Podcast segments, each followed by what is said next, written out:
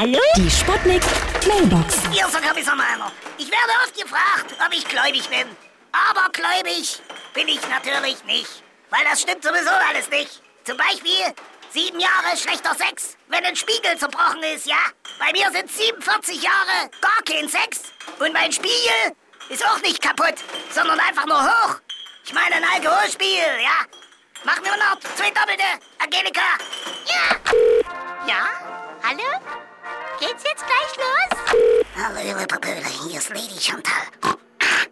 Gestern war der Schornsteinfeger bei mir, um der Esse zu husten. Ja. Und da habe ich ihn mal angefasst, weil das soll ja Glück bringen.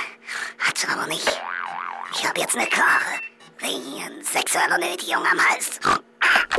Meine Damen und Herren im Intercity Express 298, hier spricht Ihr Zugchef. Soeben hat eine schwarze Katze das Gleisbett überquert und zwar von links. Ich wiederhole, von links.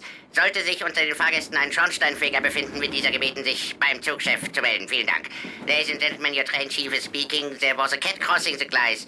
Uh, if there's any um, uh, fireplace cleaner, please come to the train chief. Die Sputnik. Sputnik Mailbox. Jeden Morgen 20 nach 6 und 20 nach 8 bei Sputnik Tag und Wach. Und immer als Podcast auf sputnik.de.